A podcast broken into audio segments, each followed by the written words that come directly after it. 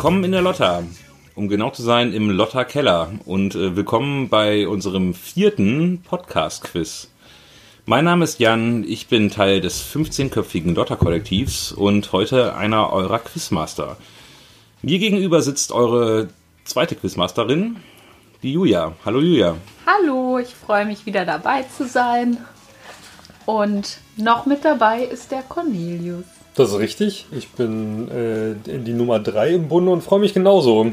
Jetzt hier beim vierten Podcast-Quiz.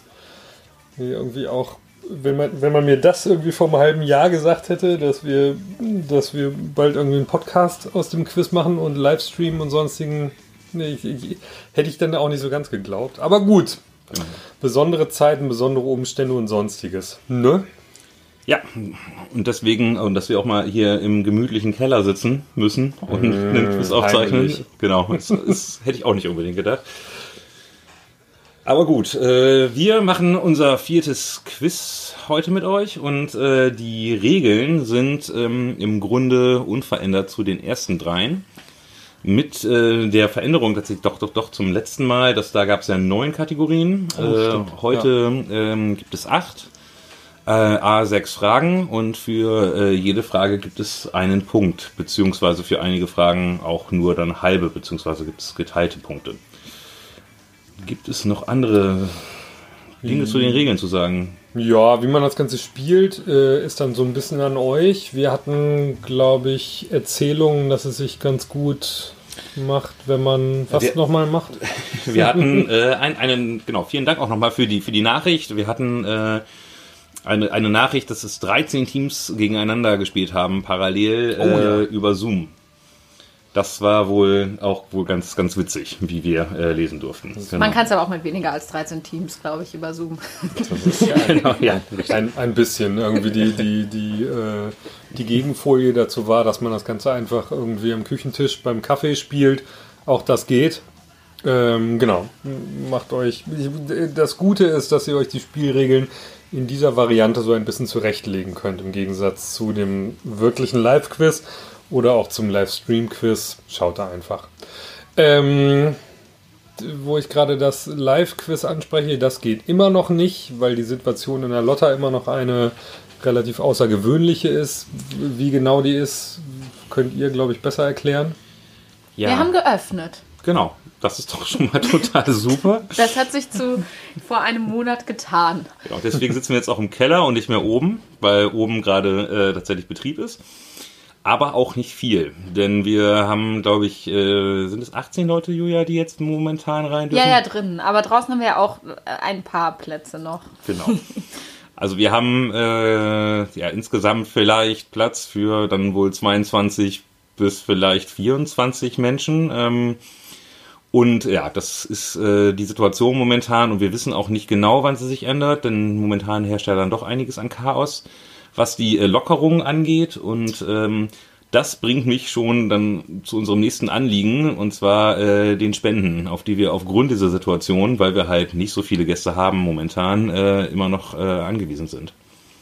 Genau, da könnt ihr auch, äh, wo ihr spenden könnt, genau, ist bei fedelsretter.köln.de. Nee, einfach .com. fedelsretter.köln mit. Also Genau, mit OE. da könnt ihr die Lotta OE. suchen. da könnt ihr die Lotta suchen und dann spenden, könnt ihr verschiedene Sachen auswählen ähm, und entweder Gutscheine äh, kaufen, die ihr hier dann einlöst oder auch nicht, wie ihr wollt. Oder ähm, virtuelle Kölsch trinken. Ihr könnt auch ähm, ein Quiz äh, Gebühr, eine Quizgebühr, die ihr sonst hier entrichten würdet, könnt ihr äh, da bezahlen. Und ähm, ihr könnt auch für Sea-Watch spenden. Ähm, genau. Ja, ähm, noch zusätzlich, falls irgendjemand von euch äh, das Bedürfnis hat, die Lotte noch ein bisschen mehr zu unterstützen, also einen etwas, vielleicht einen bisschen größeren Betrag zu spenden, haben wir auch äh, ein PayPal-Konto und äh, das geht über unsere Mailadresse ähm, mail at lotta.de ist es, ne? Oder Lotta? Ich glaube, ja. Ja, Hm. genau. Jo.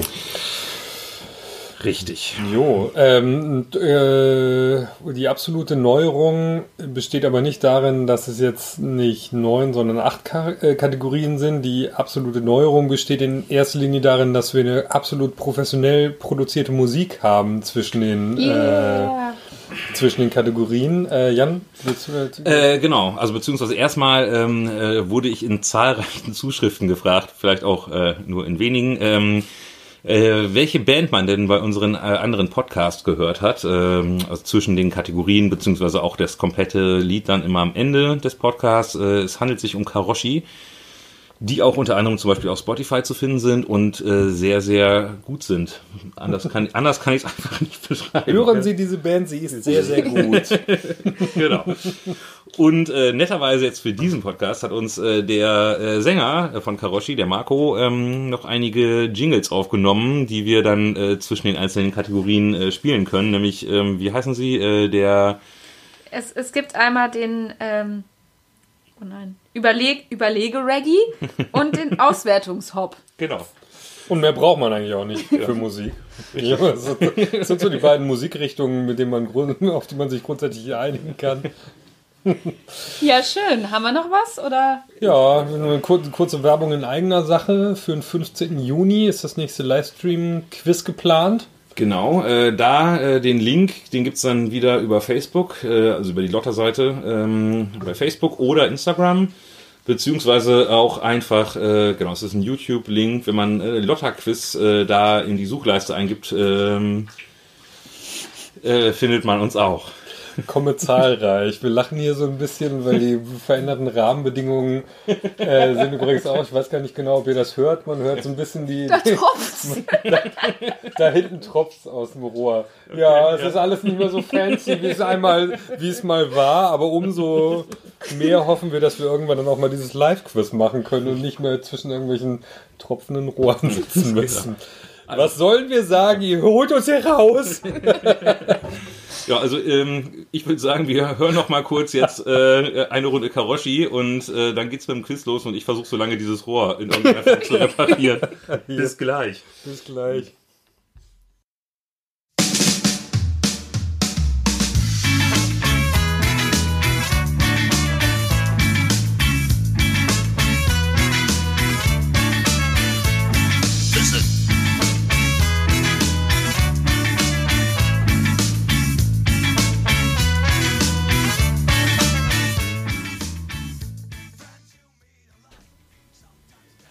Gut, dann kommen wir doch schon zur ersten Kategorie und die heißt heute Abend geheim. Und die erste Frage der Kategorie geheim lautet: Der US-Historiker Thomas Bockhart veröffentlichte unlängst eine Abhandlung, in der er die ersten Jahre der deutschen Bundesrepublik beschrieb. Und in der er ganz nebenbei die These aufstellte, dass ein Schwabe Günstling der CIA gewesen sei. Dieser sei zuerst in den letzten Kriegstagen zum Mitherausgeber der Rhein-Neckar-Zeitung gemacht worden, dann auf den Posten eines Ministers im neu gegründeten Land Württemberg-Baden gesetzt worden und schließlich und endlich der erste Bundespräsident der Bundesrepublik Deutschland geworden. Die Quellenlage für die These, dass der erste Bundespräsident der Bundesrepublik CIA-Agent gewesen sein soll, ist ein bisschen dünn, soweit sich das bis jetzt sagen lässt. Dennoch, wie hieß der erste Bundespräsident? Der laut Thomas Bockhart CIA-Günstling gewesen sein soll. Beziehungsweise nicht der erste Bundespräsident der CIA-Günstling gewesen sein soll, sondern Der erste Bundespräsident überhaupt. Lass, man macht sich keine Vorstellung. Nee. Wie ist der erste Bundespräsident der Bundesrepublik? Nicht wahr. Zweite Frage. Dunkle Nacht. Ein einzelner Mensch schleicht sich mit einem Farbeimer an eine Mauer, fängt an zu schreiben und wird auch sofort von einer Patrouille Prätorianer erwischt. Was haben wir denn da? Romanes E und Domus? Menschen genannt Romanes gehen das Haus? Der Gefangene oder Erwischte sagt, äh, ge- es soll heißen, Römer geht nach Haus. In welchem Film bekommt der Erwischte von dem Anführer der Garde dann eine, äh, dann eine Lateinlektion und muss den Satz hundertmal an die Mauer schreiben? Das war Die Frage Nummer zwei ist, glaube ich, etwas für eine relativ bestimmte Generation. Aber Ich hätte es auch gewusst. siehste, die Julia als Jungspund hätte es auch gewusst. Dann geht's weiter. Informationen und Akten können im deutschen Staatswesen einem Geheim Geheimhaltungsgrad zugeteilt werden, wenn der Inhalt in den Händen Unbefugter für die Interessen der Bundesrepublik nachteilig ist. Die Geheimhaltungsstufen reichen von NFD, nur für den Dienstgebrauch, bis hin zu streng geheim. Den Stufenangaben voran steht jeweils die Abkürzung VS. Was bedeutet die Abkürzung VS in diesem Kontext? Ne? Frage Nummer 4, die ist ein bisschen kürzer und ein bisschen unverständlicher, aber ich glaube, ihr kommt da durch. Geheimoperation Neptune Spear am 2. Mai 2011. Um circa 3 Uhr nachts vermeldet ein Mitglied der Death Crew Spezialeinheit der US Navy, dass der Gesuchte mit dem Codenamen Geronimo KIA sei. Wer ist mit Geronimo gemeint? KIA? KIA. KIA.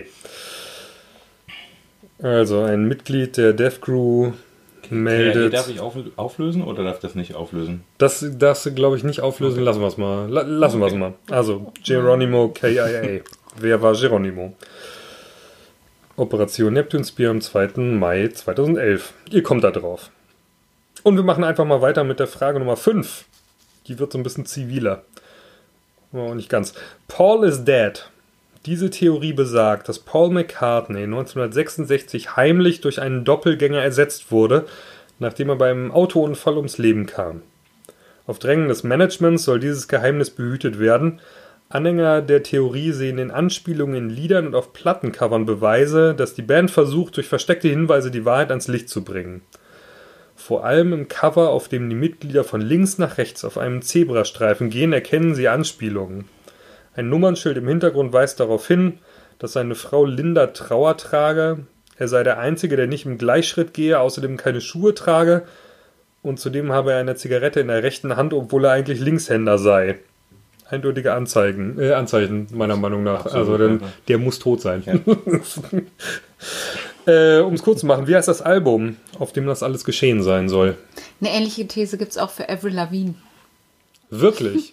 Seitdem sie mit dem Sänger von Nickelback irgendwie, irgendwie verheiratet war, kann ich mir das sehr, sehr gut vorstellen. Sound Party One gewesen? War das Nee, das war, das war, das war Chad Kröger, der Sänger von Nickelback. Und wer den heiratet, der muss auf jeden Fall.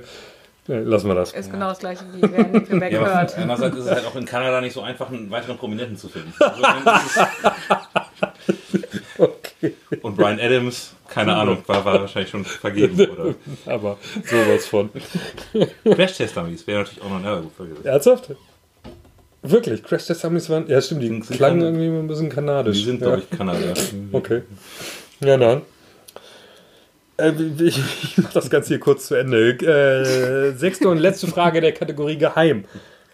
Die geht auch schnell. Die Kammer des Schreckens. Auf Deutsch The Chamber of Secrets auf Englisch. Der wievielte Band von Harry Potter verbirgt sich hinter diesem Titel. Und ich glaube, ich kann schon so viel sagen, äh, es wird heute Abend nicht die letzte Frage zu Harry Potter bleiben. Juhu. Yay! Antenne Azkaban, oder wie das Ganze heißt. Gut, das war die Kategorie Geheim und wir machen weiter mit Julia. Genau. Und die Kategorie 2 lautet der, die das Kleinste. Da es sonst ja irgendwie immer um die größten und längsten Flüsse, Berge, Länder etc. geht, beschäftigt sich diese Kategorie mal mit dem Gegenteil. Sie ist außerdem ein bisschen inspiriert von einem Quizzer-Team-Namen, nämlich ganz kleines Kino. Liebe Grüße an dieser Stelle. Yay, liebe Grüße.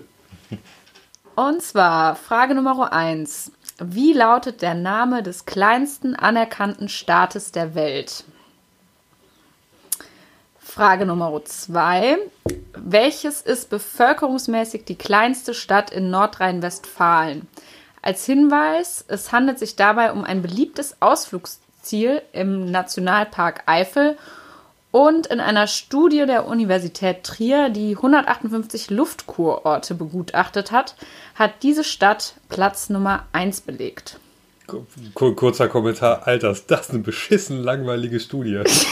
Also über, relativ hilfreich in dem Fall, weil bevor sie die Studie erwähnt hat, hatte ich keine Ahnung. Aber jetzt, Jetzt weißt du es natürlich. jetzt halt mal, schau dir mal bitte dieses, stell dir mal bitte dieses Brainstorming vor. Ey, wir brauchen, wir brauchen irgendwie so ein Forschungs, Forschungsprojekt. Um was kümmern wir uns? Was ist eigentlich der interessanteste und spannendste Luftkoort? Ja, äh, dann, lass machen. Kommen wir zur Frage Nummer drei. Okay. Apropos klein. Vor einigen Jahren war ich auf einem Limp Bizkit Konzert hier in Köln und war überrascht, wie klein der Frontmann da auf der Bühne wirkte. Wie heißt der Frontmann der US-amerikanischen Band Limp Bizkit? Was soll man sagen?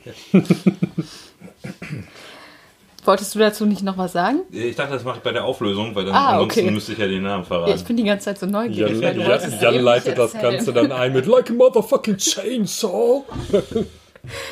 What? What? Okay, ich glaube, ihr wisst die Antwort. Voll. Fanboys. Total. Also, ich habe seinen Schuh angefasst auf dem Konzert. Wahnsinn, okay. Krass, ne? Frage Nummer vier, zurück zum Die Thema. hat danach nie wieder gewaschen. Jetzt haben wir Corona. genau. So. Das, das kommt dann dabei raus, wenn man, wenn man Sänger von irgendwelchen New Metal Bands anfasst. So, zurück zum Thema. Frage Nummer vier. Welches der drei Länder ist flächenmäßig am kleinsten? Ecuador, Bolivien oder Paraguay? Frage Nummer fünf. Die Etrusker-Spitzmaus ist zusammen mit der Schweinsnasenfledermaus die kleinste Säugetierart der Welt. In Deutschland sie, findet man das kleine Wesen unter anderem im Zoo Karlsruhe, Zoo Dresden, im Tierpark Berlin und auch im Tierpark Görlitz. Ich möchte von euch wissen, in welchem Bundesland sich die Stadt Görlitz befindet. Frage Nummer 6. Mit einem Stockmaß von maximal 86,4 cm sind die Falabella-Ponys aus Argentinien die kleinste Ponyrasse der Welt. Eine andere Ponyrasse mit einer Obergrenze von 107 cm ist allerdings wesentlich bekannter. Diese Ponys sind nämlich besonders robust, weshalb sie im Bergbau unter Tage als Grubenponys eingesetzt wurden und sich heute als Reitpferde für Kinder großer Beliebtheit erfreuen. Sie sind nach ihrem Ursprungsort, einer schottischen Inselgruppe, benannt. Wie heißen sie? Ja, Ja. dann kommt jetzt mal der Überlege-Reggie. Yay! Genau. Und genau, dann könnt ihr ein bisschen überlegen. Und dann kommen wir gleich zu den Auflösungen.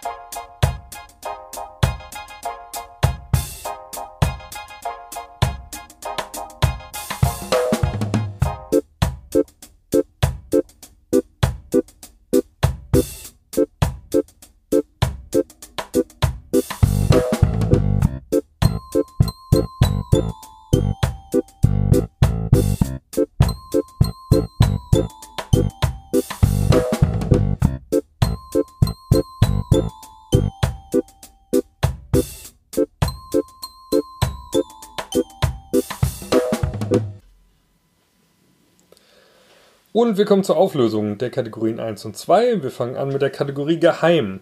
Der erste Bundespräsident der Bundesrepublik Deutschland, der laut Aussagen eines US-Historikers Zahlungen der CIA angenommen haben soll, war Theodor Heuss.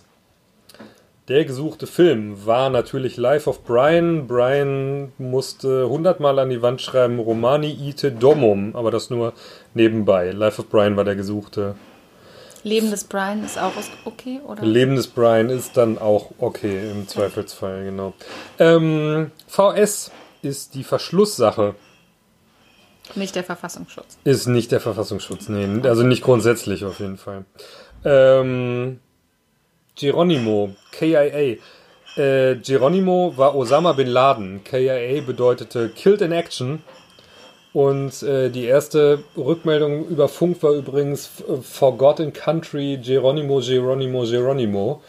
Woraufhin der irgendwie, irgendwie befehlshabende Offizier dann nochmal Fragen gesagt hat, kannst du nochmal sagen, was du eigentlich meinst? Und danach kam erst Geronimo KIA. Ähm, da war die Euphorie wohl so ein bisschen überbordend bei den Jungs. Ähm, das gesuchte Album war Abbey Road. Und äh, das ist nur eins der vielen Hinweise, die, die besagen sollen, dass Paul McCartney, Paul McCartney eigentlich tot ist. Und Avril Lavigne. Genau. Und Avril Lavigne sowieso, richtig. Und da singen, die wenigsten Leute wissen, dass, dass die Beatles im Grunde genommen konstant darüber singen, dass Avril Lavigne tot ist. ja. ja, aber es ist halt auch natürlich, also wenn du äh, die Beatles bist mhm. und der quasi eigentlich überhaupt nicht in der Öffentlichkeit stehst und nicht äh, Interview, keine mhm. Interviews gibst und so weiter, hast du eigentlich auch keine andere Wahl, als in Geheimbotschaften in deinen Songs einzubauen, dass Paul McCartney tot ist, wenn er dann tot ist. Das ja, du hast halt, halt auch sehr, sehr viel Zeit. da kannst du dir so einen Scheiß dann halt mal ausdenken. Ja. Die sechste und letzte Frage ging um Harry Potter und ähm, The Chamber of Secrets ist der zweite Band von der Harry Potter-Reihe. Ne? Ja. Ja. Julia weiß es genauer. äh, soll ich jetzt weitermachen, Novi? Sehr, sehr gerne. Alles klar. Kommen wir zur Auflösung der zweiten Kategorie. Der, die das kleinste. Äh, der kleinste anerkannte Staat der Welt ist der Vatikanstaat. Die kleinste Stadt in NRW, die äh, da in der Studie der Universität Trier so erfolgreich abgeschnitten hat, ist Heimbach. Der äh, Sänger mit dem unglaublich schönen Schuh äh, ist Fred Durst. Ähm, Achso, ähm, dazu. Ach ja, stimmt. ich sollte es ja noch auflösen, was ich ja, da ich bin ganz gespannt. Habe. Nee, es ist einfach nur diese Anekdote, ähm, die ich immer, woran ich, an die ich immer denken muss, wenn ich Fred Durst höre, der ja ursprünglich irgendwie Tätowierer war, bevor er äh, Sänger wurde. Mhm. Und äh, nach einem Konzert zusammen mit Korn dem Bassisten von Korn, ähm, also als er total besoffen war, dem Bassisten von Korn, Korn auf äh, den Unterarm tätowiert hat und äh, ein bisschen verwirrt war, weil in diesem äh, Bandlogo das er ja umgedreht ist und im Endeffekt dann halt es aber falsch verstanden hat oder falsch im besoffenen Kopf sich überlegt hat und dann halt Con den Typen äh, auf den Unterarm tätowiert hat, der dann halt seinen eigenen Bandnamen falsch auf seinem Unterarm hatte. Das ist meine Lieblings Fred Story. Aber war ein geiler Abend, ne? Ja. Klingt so. Komm, scheiß drauf. ja, sehr schön. Schön. Die, nee, das Land, das flächenmäßig am kleinsten ist, ist äh, Ecuador. Also nicht generell am kleinsten, aber im Vergleich zu Bolivien und Paraguay ist Ecuador am kleinsten. Die Stadt Görlitz ist in Sachsen. Und ähm, die letzte Frage, das Pony ähm, ist das Shetland Pony. Wo du das mit den äh, Falabella-Ponys äh, beschrieben hattest, ich habe mal irgendwann vor kurzem gehört, dass bis vor 400 Jahren, 500 Jahren auf Malta noch Zwergelefanten gelebt haben, die auch so eine, die auch so huf, äh, hüfthoch waren. Scheiß Artensterben, oder? Stell dir das mal vor, du hast so einen hüfthohen Elefanten, der konstant neben dir läuft. Richtig oh. gut. Fast so süß wie so Teacup-Schweine. Oder so, ja. okay. Okay. Schön. Genau, bevor wir damit weitermachen mit Teacup-Schweinen und Mini-Elefanten, würde ich sagen, machen wir weiter mit der nächsten Kategorie. Und äh, die heißt heute Städterivalitäten. Frage Nummer 1. Der War of the Bucket oder auf Deutsch Krieg um den Eimer war immer eine meiner liebsten Geschichten darüber, aus welchen dämlichen Gründen Kriege ausbrechen können. Sie geht ungefähr so.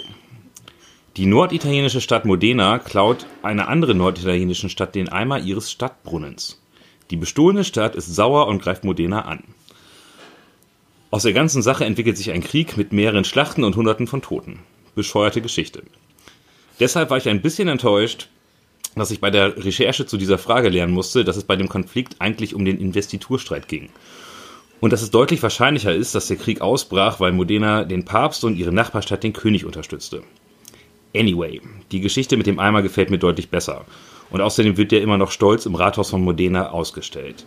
Ich möchte von euch wissen, aus welcher Stadt Modena den Eimer stahl. So ein bisschen wie du hast mein Förmchen geklaut, ne? Genau, genau, genau. Also äh, ist insgesamt eine, äh, wenn man sich da so äh, Videos äh, zu anschaut oder Publikationen so durchliest, ist es eine relativ lustige Geschichte. Es ist echt schade, dass sie offenbar Es gibt Publikationen dazu. Ja, ja, also das ist ein richtig großes Ding tatsächlich. The, War of the Bucket ist ähm, Dafür Wenn du mal- Geschichte studiert haben. Oder? ja oder oder halt äh, YouTube haben, dann kannst du da auch relativ. Das ist die zweite Möglichkeit. Und aber, Zeit haben. Genau, genau. Und lange YouTube und Langeweile. Ähm, wir machen weiter mit der Histor zweiten. Historiker sein oder YouTube haben und, und Langeweile haben, das ist wirklich Ja, oft ja. gleichbedeutend. Genau, genau. Muss ich echt mal Also, sagen. also derzeit ist es halt ja auch so, äh, geht, geht das gleiche für Virologe. Du kannst äh, Virologe sein oder äh, YouTube haben. Das ist halt Ah, im ja, Endeffekt ja, die Qualifikation. ja. scheint bei vielen Leuten dieselbe zu sein. Ich mache weiter mit Frage Nummer zwei. Das ist jetzt halt nicht so historisch. Villarriba und Villabajo sind offenbar, sind zwei offenbar verfeindete Dörfer irgendwo in Spanien, die beide unheimlich gerne Fiestas feiern und äh, dazu unglaublich große Pfannen mit Paella machen. Die Rivalität der beiden Dörfer kommt dann in einem merkwürdigen Wettbewerb zum Ausdruck, in dem es darum geht, wer die Pfanne schneller sauber bekommt. Da Villabajo noch herkömmliche Spülmittel benutzt, verliert es immer und während Villarriba schon feiert, wird in Villabajo noch geschrubbt. Welches Spülmittel verwendet Villarriba? Geht es nicht eigentlich echt um die Paella, die besser ist? Aber es geht wirklich um Spülmittel. Ja, es, okay, es geht auf klar. jeden Ja. Fall. Also es ist, äh, Ist auch traditioneller, würde ich sagen. also da kann man wahrscheinlich auch bei YouTube den historischen Film dazu finden, äh, wie es aussieht. Auf jeden Fall. wenn man das Richtige eintippt. Äh, Frage Nummer drei.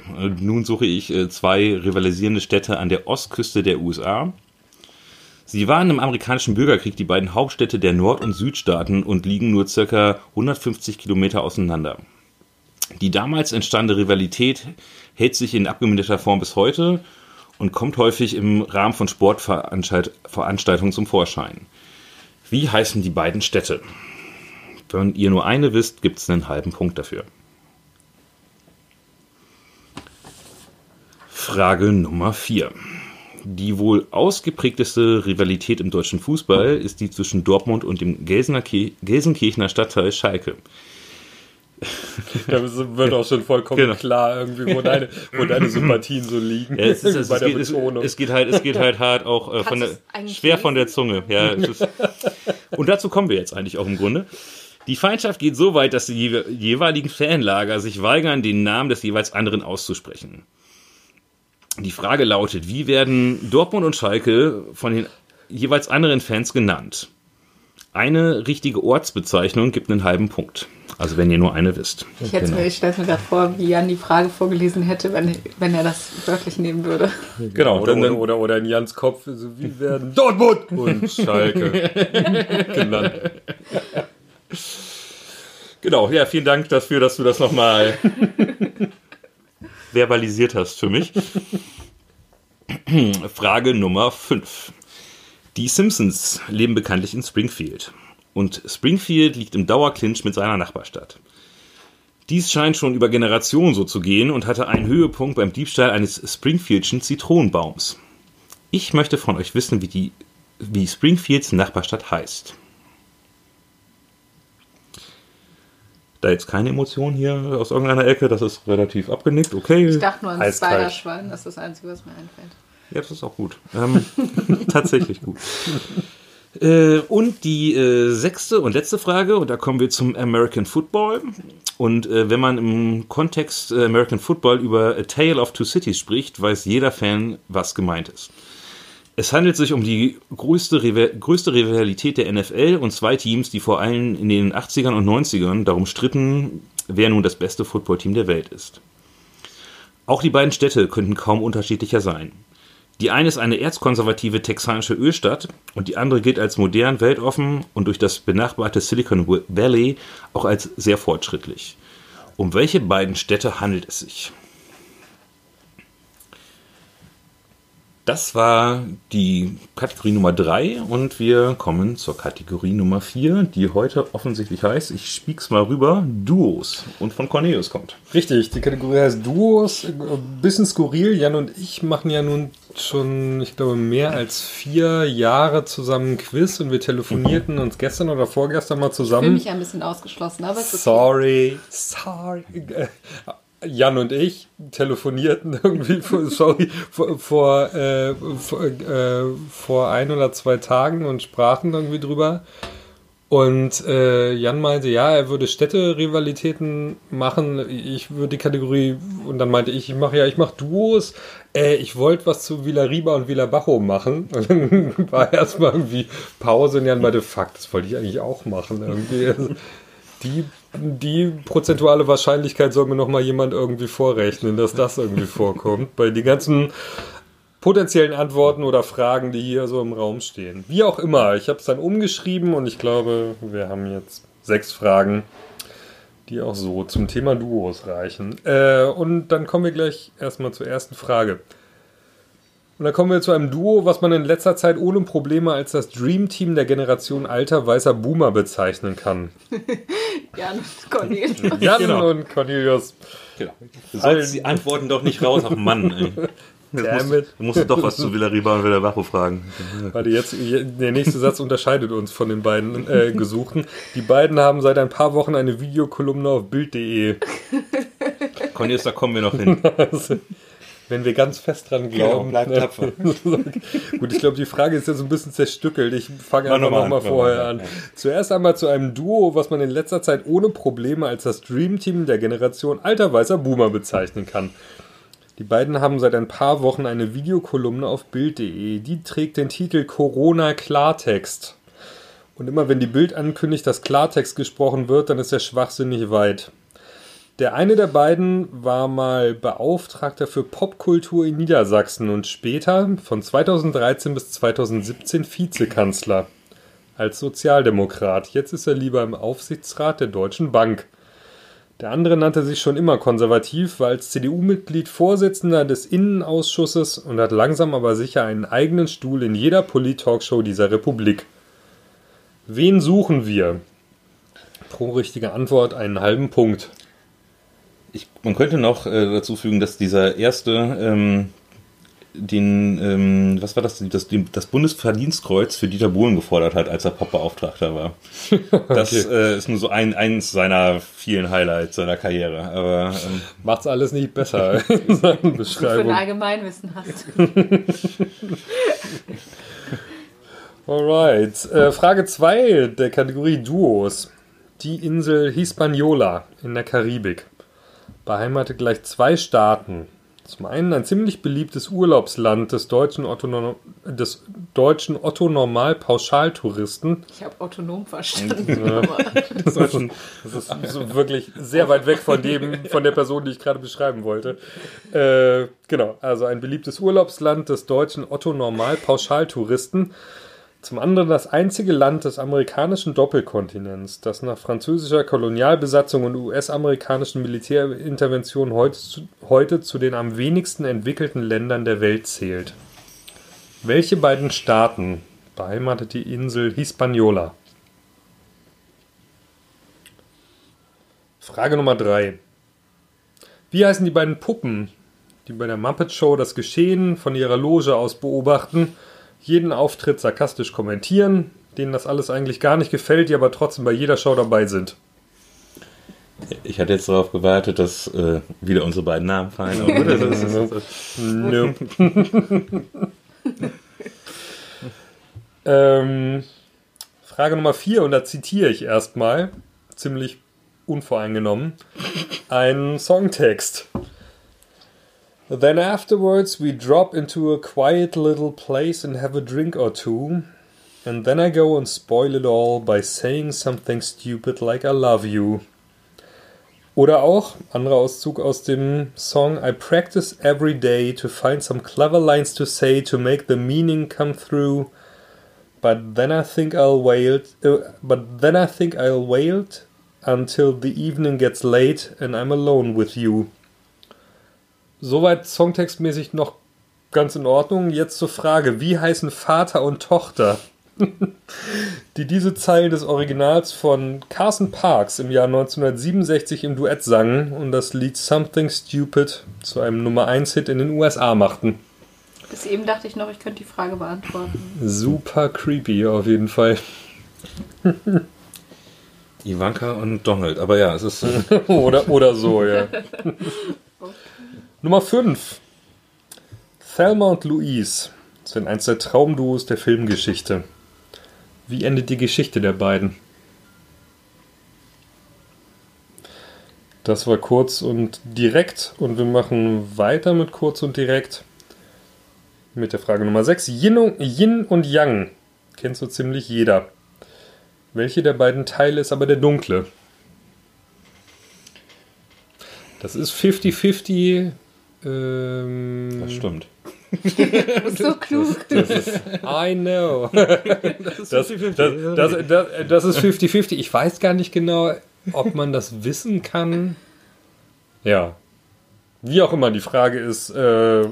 welcher der beiden Teile ist der dunkle von Yin, Yin, und Yang? Also damit meine ich, kann man sich das irgendwie herleiten nee. oder sonstiges? Nicht wirklich, ne? Naja, dann. Ansonsten versucht. Trotzdem 50-50. Was kommt jetzt, der äh, Überlege, äh, nee, der Überlege-Reggae oder der Auswertungshop? Ich glaube, jetzt machen wir mal eine Runde den Auswertungshop an und äh, lösen danach, auf. genau, werten aus und von. lösen dann auf. Bis gleich. Bis gleich.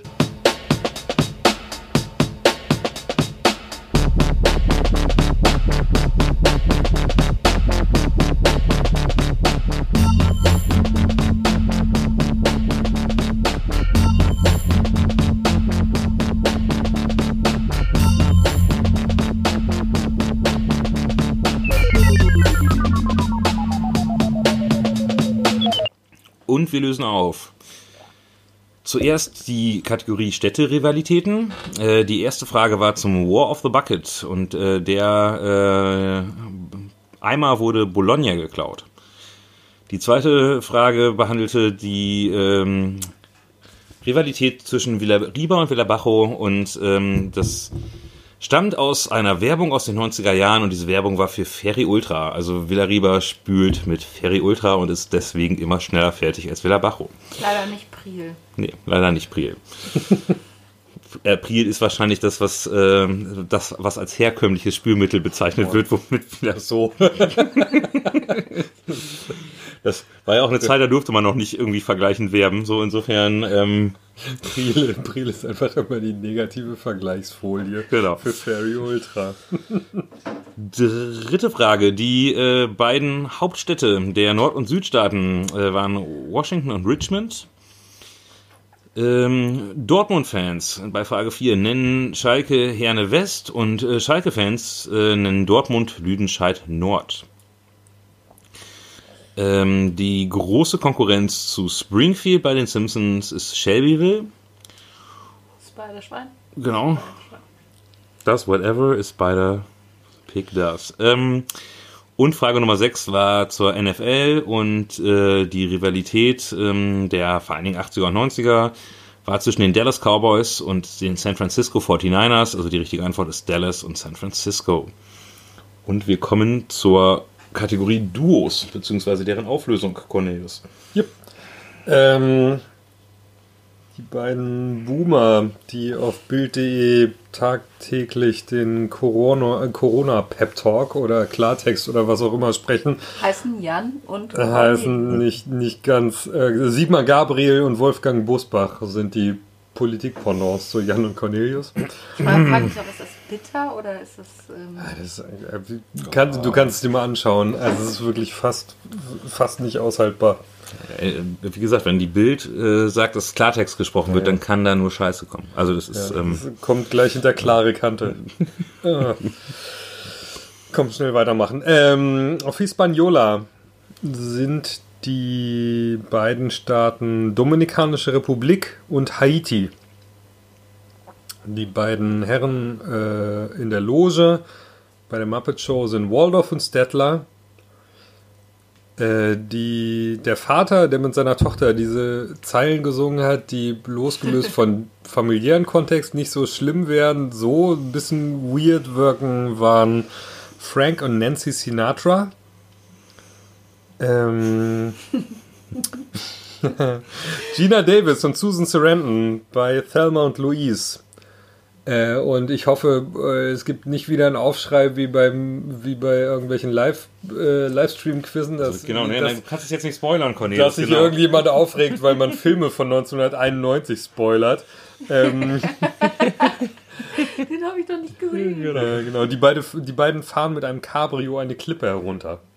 Und das ist ein unglaublich äh, bewegender Moment. Wirklich sehr, sehr schöne Und ist- Filmszene. Genau, ich glaube, dazu gibt es mehr Filmreferenzen äh, und Serienreferenzen als zu kaum einer anderen Szene. Insofern, wenn das noch Spoilern für irgendjemanden ist, dann Ja. sorry. Sorry, Leute. Das ist genauso wie mit, der, wie mit der Titanic, was wir da beim letzten Mal gesagt haben. Die geht wirklich unter. Tut uns leid. Ja, auch, auch den Film kannst du jetzt vergessen. Also, Und wenn wir erst zu äh, Six Sense kommen, aber damit, lass uns damit nicht anfangen. Yin bedeutet im ursprünglichen Zeichenlexikon der chinesischen Schrift so viel wie dunkel, schattig oder Nordhang eines Berges. Das bedeutet also Yin äh, war die gesuchte Antwort. Und dann würde ich sagen, machen wir gleich mal weiter mit Julia. Und zwar mit Kategorie Nummer 5. Und die lautet After All This Wine. Frage Nummer 1. After all this time, always. Dieses Zitat stammt aus einem Gespräch zwischen Albus Dumbledore und Severus Snape im letzten Teil der beliebten Filmreihe Harry Potter. Ich möchte von euch wissen, wie die Schule für Hexerei und Zauberei heißt, in der ein Großteil der Filmreihen spielt und deren Schulleiter Albus Dumbledore war. Dafür gibt es einen halben Punkt. Und einen anderen halben Punkt oder die zweite Hälfte des Punktes bekommt ihr, wenn ihr auch wisst, wessen Haus äh, der Severus Snape Vertrauenslehrer war. Also von welchem Haus war der Severus Snape Vertrauenslehrer. Genau. Frage Nummer zwei. Bei mir ist das früher übrigens mal Stufenkoordinator, aber es ist, glaube ich, da auch was anderes. da war, die Frage ist genau, wo war es dieser Snape, von dem ich gerade zum ersten Mal in meinem Leben höre? Stufenkoordinator. Frage Nummer zwei, würde ich sagen. Kommen wir zum eigentlichen Thema dieser Kategorie. Wein. Wie lautet das französische Wort für einen Kellner mit der Zusatzqualifikation Weinkellner? Frage Nummer drei. Wie heißt in der griechischen, griechischen, griechischen Mythologie der Gott des Weines? Er ist außerdem der Gott der Freude, der Trauben, der Fruchtbarkeit, des Wahnsinns und der Ekstase. Wenn euch nur das römische Pendant dazu einfällt, zählt der natürlich auch. Wenn ihr beides wisst, gibt es auch einen Genau. ganzen Punkt. genau, könnt ihr euch freuen. Dann seid ihr besonders klug. Ähm, Frage Nummer 4. In Deutschland wurde 1902 zur Finanzierung der kaiserlichen Kriegsflotte die Sektsteuer oder Schaumweinsteuer eingeführt, die uns immer noch erhalten geblieben ist. Bei jeder geöffneten Sektflasche feiert der Finanzminister also mit. Haha. Gut, dass du das Haha noch hast. irgendwie ist, mir, irgendwie ist mir dazu auch keine andere bessere Frage eingefallen. Deswegen möchte ich von euch einfach nur wissen, wie der Finanzminister heißt. Frage Nummer 5. Wie nennt man das aromatisierte Weinmischgetränk, was ein bohlenähnliches Getränk aus Rotwein, Frühstücken und Fruchtsa Fruchtsaft ist? Habe ich was Falsches gesagt? Nee, gar nicht. Okay. Alles gut. Also, wie nennt man das aromatisierte Weinmischgetränk, was ein bohlenähnliches Getränk aus Rotwein, Frucht, Fruchtstücken und Fruchtsaft ist? Äh, außerdem geht es auf das spanische Wort für Blut zurück, falls euch das noch weiterhilft. Frage Nummer 6. Die großartige Sängerin Amy Winehouse war vor ihrem frühen Tod mit dem Sänger der Bands Baby Shambles und The Libertines liiert. Wie heißt er? Und dann kommen wir auch schon zur nächsten Frage und äh. Kategorie. Und die hat Jan vorbereitet. Genau, die Kategorie äh, Nummer 6 äh, des heutigen Abends, beziehungsweise bei euch vielleicht dann ja auch heutigen Morgens, je nachdem, wann ihr das hier hört, ähm, heißt äh, Tiere Superlative. Oder auch, vielleicht wäre es schöner, denke ich mir gerade, tierische Superlative, aber ähm, nun gut. Äh, Zu spät. Ja, ist zu spät. Vergesst alles, was ich gesagt habe. Ähm, und wir beginnen äh, mit einer Frage, die ein absoluter Klassiker äh, bei Quizzen ist. Und zwar, äh, welches ist das schnellste Landsäugetier der Welt? Ja, sehr kurze Frage und auch äh, relativ einfach zum Reinkommen, würde ich sagen. Die zweite Frage. Und ähm, da geht es jetzt um das älteste Tier. Und wenn man nach dem ältesten Tier googelt, findet man nicht, wie ich äh, eigentlich angenommen hatte, eine Schildkröte, sondern eine Muschel. Um genau zu sein, die Islandmuschel namens Ming. Sie wurde nach der Ming-Dynastie benannt, die zum Zeitpunkt ihrer Geburt in China herrschte. Nun die Frage, wie alt wurde Ming? Also die Muschel, nicht die Dynastie. Es gibt drei Antwortmöglichkeiten. A. 280 Jahre, B. 424 Jahre oder C. 507 Jahre. Und ich glaube, hinter uns, hinter mir tropft gerade wieder das. Yep, Yep, tut es. das Rohr. Super. Wir ziehen die Kategorie trotzdem mal möglichst schnell durch. So- Solange wir hier noch im Trockenen sitzen. Mit Wasser an den Füßen. genau. Äh, Frage Nummer drei. Und äh, da geht es um das mutigste Tier der Welt. Und äh, wer das ist, ist äh, natürlich Ansichtssache. Aber die meisten Publikationen zu dieser Frage nennen dieses in Afrika und Asien beheimatete Raubtier, das sehr auf Süßes steht. Es gehört zur Familie der Marder und nimmt, trotz seiner nimmt es trotz seiner überschaubaren Größe mit Löwen Leopard und Leoparden auf und steckt auch den Biss einer Giftstange ziemlich locker weg. Vom Guinness Buch der Rekorde wurde es 2001 dann auch offiziell mit dem Titel Furchtlosestes Tier der Welt bedacht. Von welchem Tier ist die Rede? Ja, wir sind auch schon ganz schön furchtlos hier in unserem nassen Keller. ähm, Frage Nummer drei. Man, äh, vier, Entschuldigung. Ähm, man sollte meinen, dass das Faultier das faulste Tier der Welt ist. Schließlich äh, heißt es so und hängt den ganzen Tag an irgendwelchen Ästen rum und bewegt sich so wenig, dass sich auf seinem Fell Moos bilden kann. Aber tatsächlich schläft ein Faultier nur 18 Stunden pro Tag. Deutlich fauler ist ein Tier, das seinen Namen von den australischen Ureinwohnern erhalten hat. Es schläft 21 Stunden pro Tag. Der Name des Tieres bedeutet übrigens übersetzt trinkt nichts. Und das tun diese Tiere auch so gut wie nie, denn dafür müssten sie ja wach sein. Von welchem Tier ist die Rede? Frage Nummer 5.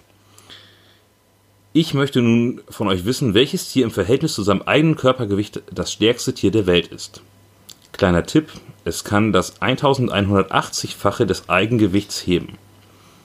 Auch hier gibt es wieder drei Antwortmöglichkeiten. A, der Blauwal, B, die Ameise oder C, die Milbe.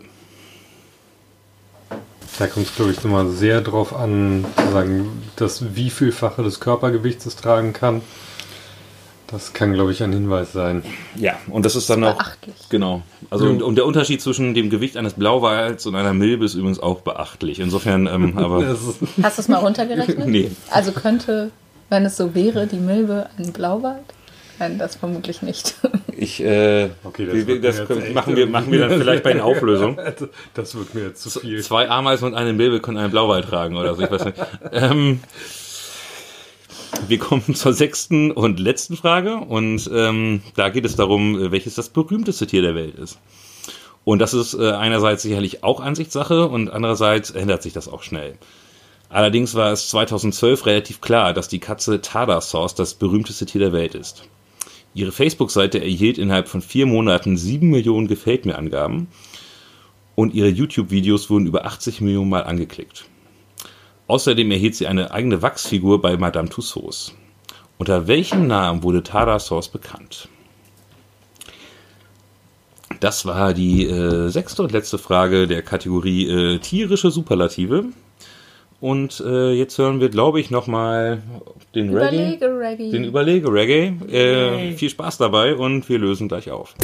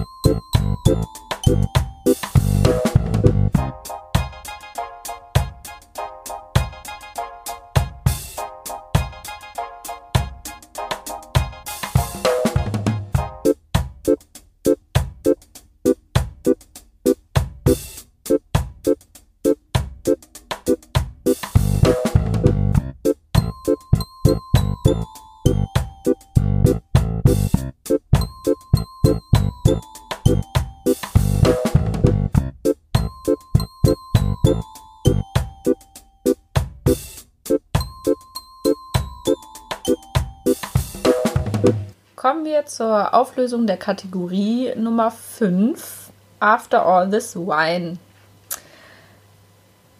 Die Antwort auf die Frage Nummer 1 ist, äh, also auf den ersten Teil ist Hogwarts, die Schule für Hexerei und Zauberei. Und das Haus, in dem Severus Snape, ähm, was war das, Oberstufen, Stufenkoordinator Stufenkoordinator. war, ist Slytherin. Ähm, GLKs zugeteilt. Total der nette Kerl gewesen. Ähm, der Kellner mit der Zusatzqualifikation Weinkellner ist der Sommelier. Und der griechische Gott des Weines ist Dionysus und sein römisches Pendant ist Bacchus.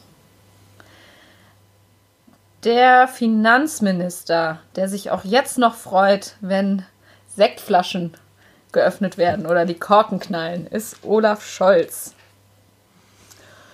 Ähm, das aromatisierte Weinmischgetränk, das gerne auch mal auf der beliebten Urlaubsinsel Mallorca zu sich genommen wird, ist der Sangria.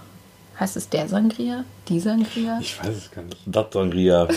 Ed Sangria. Du mal Ed Sangria. Sangria. Ich habe übrigens, Das, das Eimer. So, ähm, wo, wo du gerade Sangria sagst, Olaf Scholz, den du eben gerade vorher hattest, äh, äh, stellt sich jetzt langsam aber sicher als Kanzlerkandidat der SPD auf. Darauf Und- erstmal ein Sangria. Und Kanzlerkandidat der SPD, das ist mal ein Satz, der. das, das musst du auch erstmal durchziehen. Da brauchst du auch erstmal Sangria ja, für. ja, da brauchst du ein paar Eimer. Ne? der Sänger der Bands Baby Shambles und The Libertines ist Pete Doherty. Ja, und dann kommen wir zur Auflösung der nächsten Kategorie. Ne? Genau, ähm, zu den Tieren und den Superlativen. Ähm, das schnellste Landsäugetier ist äh, der Gepard. Ähm, der kann bis, äh, also irgendwie ist je nach, äh, je nachdem bis zu 120 Stundenkilometer kann der aufnehmen. Ähm, die ähm, Islandmuschel ähm, wurde 507 Jahre alt. Das ähm, mutigste Tier der Welt, oder das gilt zumindest als mutigstes Tier der Welt, ist der Honey Badger, also der Honigdachs. Da scheint es ganz gute YouTube-Videos zu geben. Da meintest du großartige, äh, ja, ja, also da äh, wie so ein kleiner Dachs äh, Löwen irgendwie vermöbelt, äh, kann ich kann ich mir stundenlang angucken. So, Gewinnt er denn auch? ja, also das ist das das Coole dran. Der äh, ist halt so irre, dass tatsächlich er auch große Raubtiere beeindruckt, damit dass er einfach keinen Schiss hat vor denen. Ich habe gerade hab so ein, zwei Kumpels von mir vor Augen, die ja, am Dorf dieses Honey Dachses. okay, wie auch immer. Genau, Frage Nummer vier, da ging es äh, um äh, die, das Tier aus Australien, das 21 Stunden pro Tag schläft. Äh, Koala ist die richtige Antwort. Das äh, stärkste Tier der Welt, äh, nach dem eigenen Körpergewicht quasi ähm, gerechnet, ist die Milbe. Und äh, 2012 ähm, Tada Sauce äh, wurde bekannt unter dem Namen Grumpy Cat. Rest in Peace und so. Genau, die ist, glaube ich, mittlerweile tot, richtig. Ähm, genau, das waren die äh, Auflösungen äh, der Kategorien 5 und 6 und wir kommen jetzt zu unseren beiden Abschlusskategorien. Und wir machen weiter mit der Kategorie, wie passt das zusammen? Die Kategorie hatten wir in einer ähnlichen Form schon beim letzten Quiz. Das Ganze läuft so ab, ich sage, äh, ich lese jetzt Begriffe vor, die in irgendeiner Weise äh, immer ein äh, immer das gleiche bedeuten, ein Teil einer Serie sind, Einen äh, gemeinsamen Nenner haben. einen gemeinsamen Nenner haben, richtig, irgendwie zusammenpassen. Äh, ich glaube, offen gestanden, das Ganze erklärt sich wesentlich eher, wenn wir einfach mal anfangen, genau wie schon beim letzten Mal. Ähm, beim letzten Mal war das eine Stoppkategorie. Das bedeutet, dass die Sachen, die dann irgendwie einleuchtender waren, am Ende kamen und dann bekamt ihr nur einen halben Punkt. Das haben wir diesmal nicht so. Also ich lese jetzt einfach nur einzelne Teile vor und ihr sagt am Ende, wie das dann zusammenpasst. Fangen wir einfach mal an. Mit der Nummer 1. Kampf dem Lärm. In Afrika verliebt sich, träumt, hat Zahnweh, Otto ist krank. Das war die Nummer 1. Lese ich nochmal vor. Kampf dem Lärm. In Afrika verliebt sich, träumt, hat Zahnweh, Otto ist krank. Das war die Nummer 1 der Kategorie. Wie passt das zusammen? Wir machen weiter mit der Nummer 2. Und die wird offen gestanden nicht weniger kryptisch. Erstmal. Der große Wichser. also das, der erste Bestandteil ist der große Wichser. Der zweite ist Traum. Tourette. Eine Mischung aus Tourette und Schlaganfall. äh, Nummer zwei. Äh, also der, der zweite Bestandteil nach der große Wichser ist Traum verursacht durch den Flug einer Biene um einen Granatapfel eine Sekunde vor dem Aufwachen. Der dritte ist die Beständigkeit der Erinnerungen, die brennende Giraffe, die Elefanten. Ich lese nochmal vor. Die Bestandteile der Frage 2. Der große Wichser, Traum verursacht durch den Flug einer Biene um einen Granatapfel eine Sekunde vor dem Aufwachen, die Beständigkeit der Erinnerung, die brennende Giraffe und die Elefanten. Fragezeichen aller Ordens. Wir machen weiter mit der Nummer 3. 4-0. 2-2. 0-1. 2-1 nach Verlängerung. 0-1. 1-7. 1-0 nach Verlängerung. Lese ich mal vor. 4-0, 2-2, 0-1, 2-1 nach Verlängerung, 0-1, 1-7 und 1-0 nach Verlängerung. Wie passt das zusammen? Die Nummer 4. Basketball Old Face, Bell MT, Century Gothic, Impact und Lucida. Das war die Nummer 4. Die Nummer 5. Ein paar Auszüge. 5, 11, 17, 23, 29, 43, 61, 83, 191, 277, 397, 673, 797 und 983. Mach ich einfach nochmal 5, 11, Wo hast 17, du zählen gelernt? 29, 61, 191, 397, 797, 983. Davon noch ein paar Auszüge. Wo hast du zählen gelernt? Nicht schlecht.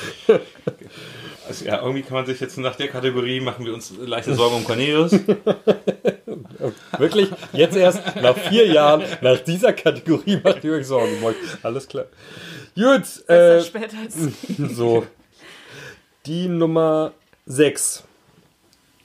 James Grief, Holsteiner Cox, Rebella, Royal Gala und Pink Lady.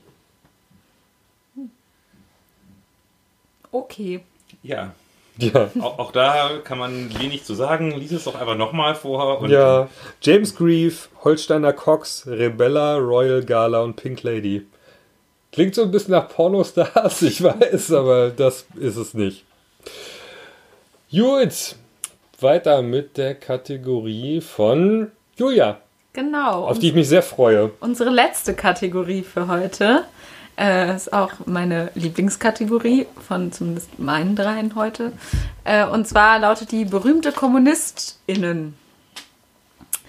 Kommen wir zu Frage 1. Also es wird immer so sein, ich sage äh, drei möglich Antwortmöglichkeiten und ihr müsst eine davon auswählen. Frage Nummer 1. Welcher der drei folgenden berühmten und durchaus beliebten Schlagersänger war in seiner Jugend Mitglied der Deutschen Kommunistischen Partei? A. Dieter Bohlen, B. Florian Silbereisen oder C. Michael Wendler? ist eigentlich alles gut, ne? Das Ja. ist wirklich alle, alles grandios. Ich finde es auf jeden Fall gut, dass jetzt äh, der, der, Wendler äh, zum zweiten Mal in Folge in dem Quiz vorkam. So, das ist, ähm, Oh, stimmt. Ja, stimmt ja. Wir pumpen uns als Fans. ähm, Frage Nummer zwei. Welcher Musiker oder welche Musikerin war ebenfalls lange Jahre Mitglied der DKP? A. Henning Krautmacher von den Höhnern. B. Caroline Kebekus oder C. Stefan Brings.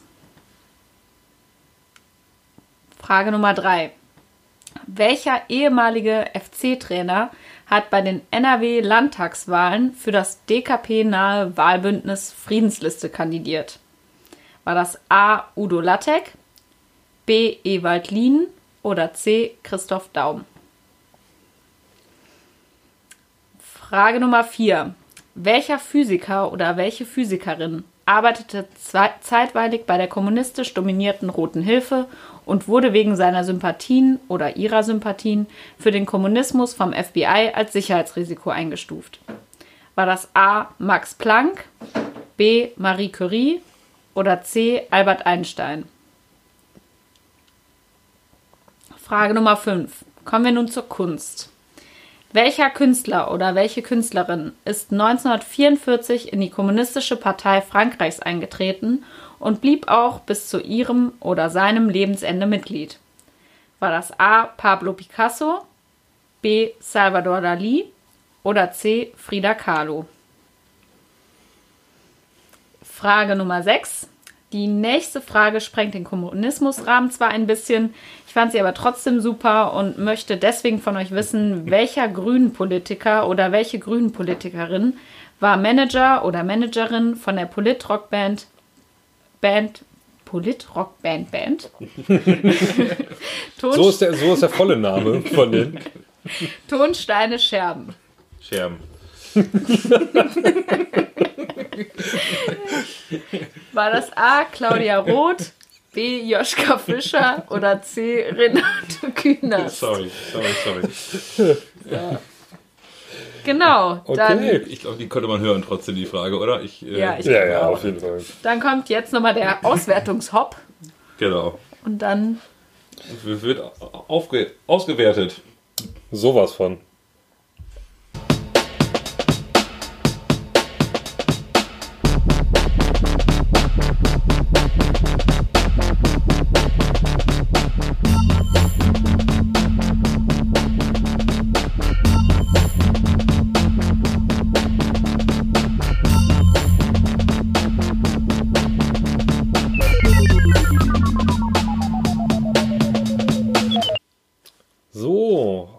Kommen wir zur Auflösung. Und zwar erstmal der Kategorie, wie passt das zusammen? Die ganzen Begriffe, die man erstmal, glaube ich, relativ schlecht zusammen sortieren konnte, nämlich Kampf dem Lärm in Afrika, verliebt sich und sonstiges, das waren alles Benjamin Blümchen-Folgen. nicht Bibi Blocksberg. Nein, Benjamin Blümchen. Otto ist krank. Und so. ähm, der große Wichser. Genauso wie die Beständigkeit der Erinnerung. Äh, ich glaube, das wird das berühmteste sein. Die Beständigkeit der Erinnerung äh, sind Uhren, die zerfließen. Das sind Ah. Gemälde von Salvador Dali. Ah, Also auch die brennenden Giraffen und sonstigen. Brennende Giraffen stehen bei Salvador Dali übrigens für die Entmannung. Super. Warum auch immer. Wie gesagt, äh, der Typ war Faschist. Insofern, ähm, War er? Ja, okay, alles klar. Das, das, das, das mir neu. Das, Das, das zerstört alles. das, dazu mehr im nächsten Quiz.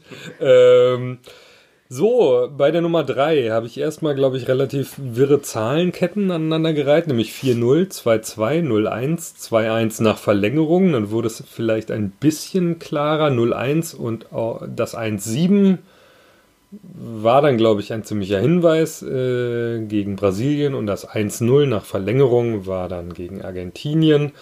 Äh, das waren die Spiele der deutschen Fußballnationalmannschaft bei der WM 2014. Basketball Old Face, äh, Old Face, Bell MT, Century Gothic und sonstiges sind alles Schriftarten. Ich äh, glaube, hoffe, das kannten auch alle.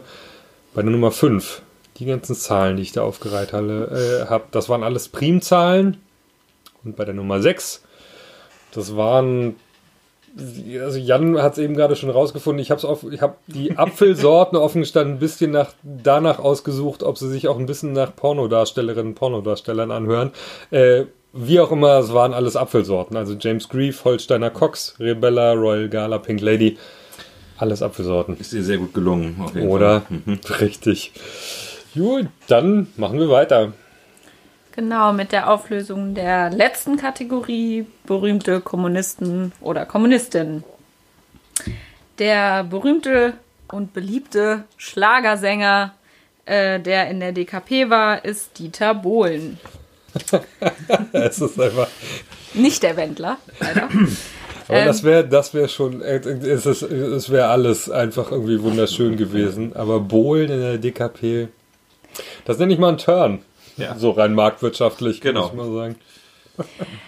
Der andere Musiker bzw. Musikerin ähm, ist Stefan Brinks, der 15 Jahre lang in der DKP war. Bei den Landtagswahlen 1985 auf Listenplatz 6 für das DKP-nahe Wahlbündnis Friedensliste kandidierte äh, Ewald Lien. Der Mensch mit der schönsten Oberschenkelverletzung äh, der gesamten Bundesliga-Geschichte. Ja. Also wer, wer sich mal sowas richtig ekliges äh, äh, anschauen will, kann mal Linen und Oberschenkel googeln. Heieiei. Oder man lässt es. äh, Frage Nummer 4. Der Physiker, der in der Roten Hilfe gearbeitet hat, äh, Albert Einstein. Frage Nummer 5. Der Künstler, wie wir eben gehört haben, Salvador Dali war Faschist, demnach war er nicht ähm, in der Kommunistischen Partei Frankreichs. Dafür war es aber Pablo Picasso. Frage Nummer 6. Die Managerin von der Band Tonsteine Scherben, von der Band Nicht witzig Tonsteine. Scherben Genau. ist, Von der Band Band. war Claudia Roth. Äh, Joschka Fischer leider nicht. Der war, äh, hat andere interessante Nebeneinkünfte, zum Beispiel als Lobbyist von Siemens oder mein absoluter Favorit als Lobbyist von RWE. So kann es auch sein. Ja, Glückwunsch. Ja. Glückwunsch. Erzähl, erzählt er das auch so, oft, wie Claudia Roth erzählt, dass sie irgendwie Managerin von Tonsteine Scherben war? Wahrscheinlich nicht. Ich, keine Ahnung. Kannst ihn ja mal fragen. Das mache ich mal, wenn ich ihm das nächste Mal über den Weg laufe. Ja, das äh, war's, oder? Das war's, genau. Ihr Ja. könnt ähm, eure Punkte jetzt zusammenzählen. Ähm, insgesamt äh, konnte man ähm, Oh, jetzt kommen wir hier gute, gute, noch eins. gute ey. Frage.